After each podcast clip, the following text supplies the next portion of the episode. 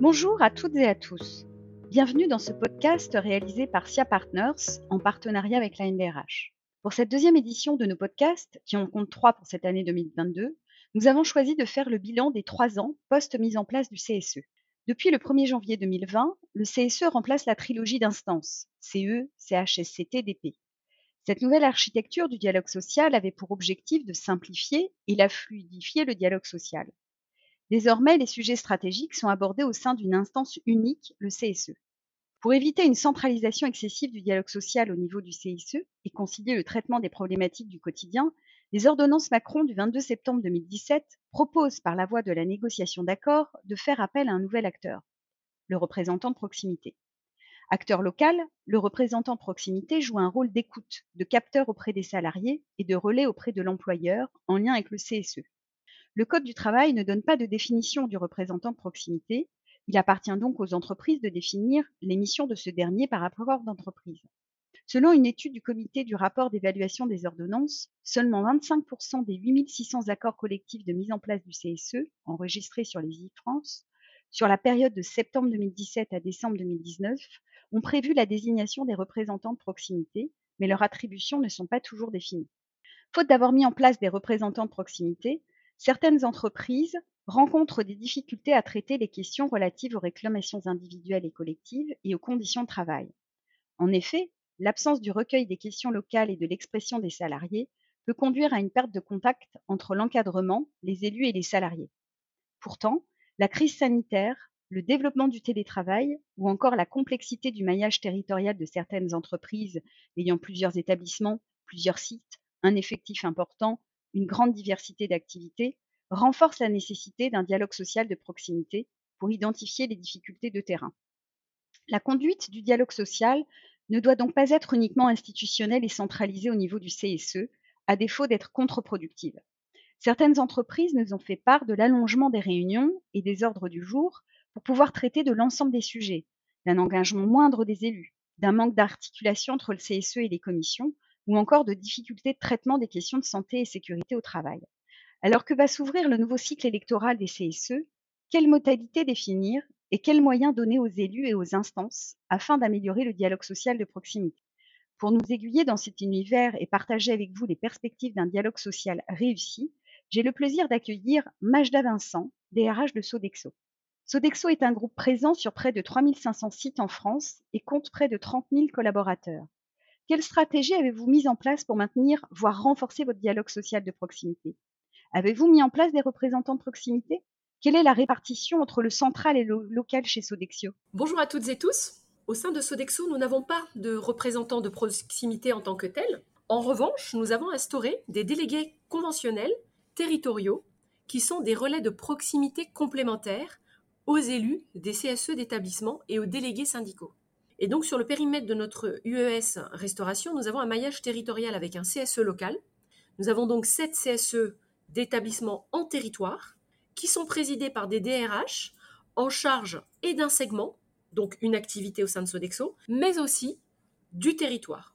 Et donc avec le support des RRH, donc des responsables RH de territoire qui sont multi-activités, donc elles gèrent plusieurs segments au sein d'un territoire, et l'implication de la ligne managériale, et en l'occurrence la C2SCT aussi qui est, qui est très impliquée, qui sont présidés par des directeurs régionaux. Donc typiquement, la C2SCT, elle n'est pas présidée par des DRH, mais par des directeurs régionaux, donc au plus proche des opérations. Cette organisation renforce pour nous la vision 360. Elle nous permet de créer un lien et d'avoir un impact au plus proche des sites. Et je dirais que l'implication des opérations et la collaboration que l'on a entre la fonction RH et les opérationnels, elle est clé. Elle est clé dans l'animation des relations sociales et elle permet de traiter les bons sujets au bon niveau dans l'organisation. Par conséquent, elle permet aussi à nos managers et aux RH d'être réactifs, d'être pertinents dans les actions à mettre en œuvre. Et à cela s'ajoute une instance en centrale. Donc je préside un CSE-C central et une C2SCT centrale. Le choix de la proximité avec une organisation RH Eh bien, c'est tout simplement parce que ce choix nous permet de passer au plus proche des sites et des territoires parce que tout se passe à ce niveau-là. La proximité, je dirais, et l'intégration de la fonction RH au plus près des enjeux business est clé tant pour notre performance collective que dans une perspective d'entretenir un dialogue social de qualité. Et je vais aller plus loin, cette organisation, elle nous permet d'accélérer nos initiatives stratégiques et d'être aussi plus tactique et je dirais même agile dans la mise en œuvre des solutions aux problématiques opérationnelles auxquelles nous pouvons être confrontés. À la lecture des accords collectifs instituant les représentants de proximité, les entreprises s'appuient sur trois critères principaux pour définir le périmètre d'intervention des représentants de proximité. Il s'agit soit de la proximité géographique, la proximité relationnelle ou fonctionnelle. Le représentant de proximité, lui, intervient ainsi en fonction soit d'un périmètre géographique, c'est-à-dire la couverture d'un nombre de salariés, ou encore la continuité des fonctions partielles des anciens délégués du personnel, à savoir les missions de réclamation individuelle et collective. En revanche, on peut constater qu'en pratique, les relations entre les représentants de proximité et la direction, le CSE et la CSCT, n'ont pas été encadrées. En l'absence d'accompagnement du nouveau rôle de ces représentants de proximité et de cadres définis, la remontée d'informations du terrain est moins fluide et plus complexe à obtenir. À titre d'exemple, Tant les managers de proximité que les collaborateurs n'ont pas connaissance du nom et des coordonnées de leurs représentants de proximité. De même, les représentants de proximité n'utilisent pas leur créditeur. Comment avez-vous accompagné, Majda, la prise de fonction et l'exercice du mandat de vos relais locaux? Eh bien, Angélique, euh, pour nous, ce qui était de mise, c'est déjà la transparence du dialogue social de proximité, mais aussi la formation des relais locaux.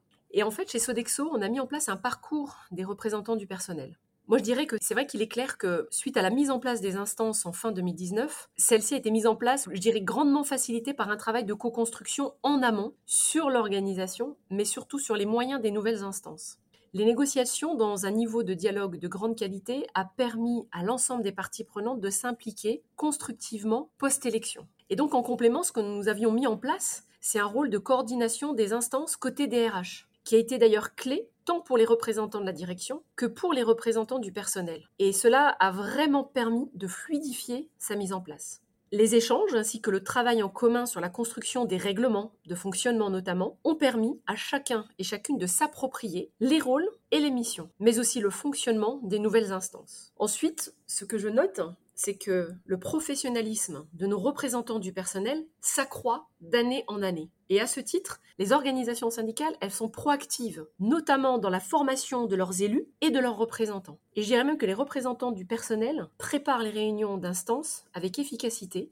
Les temps de réunion sont de plus en plus efficaces professionnels et nous permettre des échanges au-delà de ce qu'on aurait pu faire dans le passé. Leur professionnalisme nous oblige aussi, et cela, je dirais, va dans le bon sens, au même niveau que le professionnalisme de la fonction RH. Et ce que je peux ajouter, c'est que la crise sanitaire qui est passée par là, elle a télescopé la mise en œuvre des instances. Elle nous a permis d'expérimenter ensemble des canaux, des nouveaux formats de communication différents plus agile aussi, moins informel. On pourrait dire que la digitalisation des relations avec les représentants du personnel pendant la crise, elle nous a permis de gagner en instantanéité, en proximité, en agilité, mais aussi en écoute réciproque. Et la réciprocité est très importante. Bien sûr que le cadre aussi réglementaire est posé, il est là, et il doit être respecté. Mais ces échanges informels qui s'organisent et qui se sont organisés rapidement, qui effacent les problématiques de temps, d'espace, eh bien pour moi, on crée beaucoup de valeur. Beaucoup de valeur tant dans le lien avec les représentants du personnel que dans l'effort de rechercher des solutions ensemble.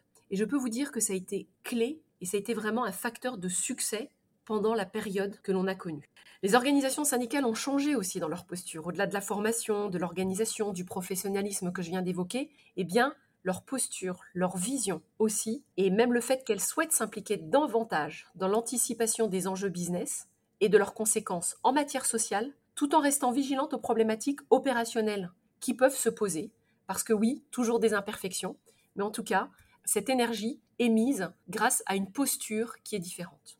Le fait aussi qu'il n'y ait qu'une instance, finalement avec le CSE, alors qu'avant nous avions trois niveaux, le CSE, le CHSCT, l'EDP, et j'en passe, eh bien cela structure le dialogue social et canalise les sujets. De fait, cela amène à du pragmatisme et un contact quasi permanent avec les représentants du personnel en proximité, en dehors des réunions plénières formelles. Et moi, je constate que nous gagnons tous et toutes en efficacité. Chez Sodexo, l'ensemble des parties prenantes ont compris qu'un bon dialogue social nécessite de la proximité, de l'écoute, de l'empathie, de la réactivité. Et je dirais, je mettrai entre guillemets, la centralisation du dialogue social est terminée. Chaque acteur dans l'entreprise doit prendre sa part de responsabilité en la matière. On constate, euh, Majda, que beaucoup de managers locaux avaient un rôle institutionnel en présidant les, anciennes instances, hein, euh, comme vous le rappeliez, CE, CHSCT, DP. Désormais, avec la fusion de ces instances, l'enjeu du dialogue social s'est déplacé avec d'un côté une plus grande centralisation au niveau du CSE et de l'autre des managers de terrain qui se retrouvent en première ligne pour gérer ce dialogue social de proximité sans forcément avoir été accompagnés. Dans le cadre d'une de nos missions de professionnalisation du dialogue social avec un client de plus de 100 000 collaborateurs à établissements multiples, nous proposons aux managers de proximité de s'interroger sur les compétences clés pour exercer un dialogue social de proximité et ce que l'on peut en retenir, c'est que les compétences qui sont réparties en trois grands domaines, une sensibilisation au droit du travail, les compétences métiers ou la posture relationnelle, systématiquement, les managers de proximité sont unanimes. En proximité, le plus important pour exercer un dialogue social, ce sont les compétences comportementales, l'écoute, l'empathie, la force de conviction. Qu'en pensez-vous, Majda? Quel est le rôle de vos managers dans ce dialogue social de proximité? Quelle posture doivent-ils adopter? Comment les avez-vous accompagnés? Merci pour votre question parce que cet élément est clé. La proximité, l'empathie aussi que vous avez évoqué. Eh bien, je dirais qu'il est clair que développer les compétences et l'autonomie des managers en ressources humaines et en droit social est fondamental. Pourquoi? Parce que cela leur permet d'être plus à l'aise avec les représentants du personnel. Le soutien de la fonction RH dans notre organisation, elle est importante en la matière d'ailleurs, et nos opérations ont une certaine maturité tout de même. Mais nous devons continuer à les accompagner, notamment les nouveaux qui arrivent dans l'entreprise, car la maîtrise des incontournables en droit social est primordiale. Et puis, à cela s'ajoute le bon sens relationnel, l'empathie, comme vous avez évoqué, Angélique. il est également important que la ligne managériale partage un référentiel commun, tant dans la pratique des relations sociales que dans les solutions et même actions qu'ils peuvent envisager d'un point de vue RH. Par exemple, euh, tout simplement, hein, on, a le droit d'alerte du CSE.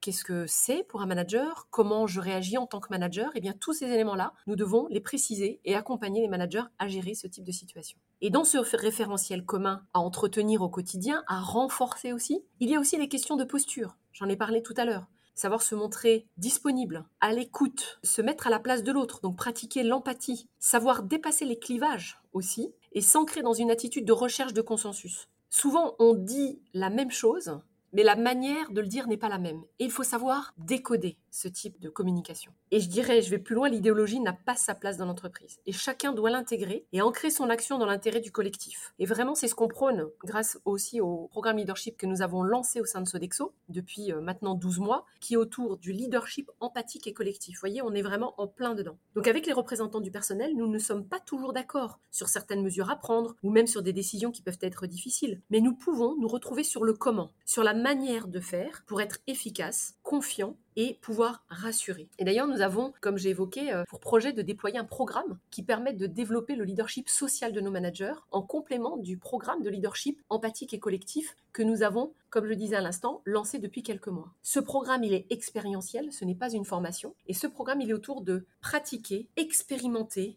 l'écoute, la culture du feedback, c'est-à-dire comment je je fais ce retour d'échange, comment je fais un, retour, la boucle de retour sur euh, quelque chose de positif, mais aussi quelque chose à améliorer. Et donc, euh, on est aussi sur euh, les pratiques de co-développement. Et les organisations syndicales ont souhaité et ont également suivi le programme Leadership empathique et collectif, et se sont désormais acculturés à la culture du feedback. Et à date, nous avons plus de 900 personnes qui ont suivi ce programme-là. Et cela, j'en suis sûre, va grandement aider à faire bouger les lignes, les comportements, parce qu'il s'agit de comportements et de pratiques, y compris avec les représentants du personnel. Et en deuxième temps viendra ce programme de leadership social. Sodexo a vraiment des valeurs très fortes et une culture du dialogue social qui est Et cela est très important pour tout le monde, c'est précieux et je peux vous dire que ce sont des conditions qui sont nécessaires et qui nous ont permis de mener la transformation que nous menons actuellement. Je reprends euh, le comment, euh, Majda, puisque vous disiez euh, comment se retrouver, et c'est sur le comment. Comment, du coup, abordez-vous votre prochaine échéance électorale au sein de Sodexo et quels conseils donneriez-vous aux auditeurs RH pour bien préparer leurs prochaines élections professionnelles? Nous renouvelons effectivement nos instances prochainement, et en ce qui concerne le périmètre le plus important en termes d'effectifs, qui est celui de l'UES, notamment restauration, courant 2023. Si je dois reformuler trois clés de réussite, eh bien, je dirais un travail d'anticipation en termes de plan de charge, surtout pour la fonction RH, pour accompagner le processus électoral, qui peut s'avérer, on le sait très bien, très lourd en fonction de la configuration de l'entreprise et des effectifs, notamment lorsqu'on est euh, comme nous multisite, mais aussi post-élection pour accompagner les managers, les élus sortants et les futurs élus. Il y aura un temps de négociation qui permette aussi une réelle co-construction de la future organisation du dialogue social, prendre le temps de débriefer sur l'expérience que l'on a eue toutes et tous ensemble, et puis construire ce que l'on souhaite pour le futur. Et là, je dirais, dans ce deuxième conseil, c'est ne pas confondre vitesse et précipitation. Et enfin, je dirais, c'est réfléchir à une structuration du dialogue social qui continue, pour moi, de permettre la proximité business que l'on a aujourd'hui et de préparer les principaux acteurs à la prise en main de leurs responsabilités. Majda, merci beaucoup pour ces éclairages concrets qui donneront envie à la communauté RH de poursuivre ces réflexions, j'en suis certaine. Nous vous invitons à nous retrouver lors du prochain podcast le 4 octobre sous un angle international et nous aborderons le label diversité.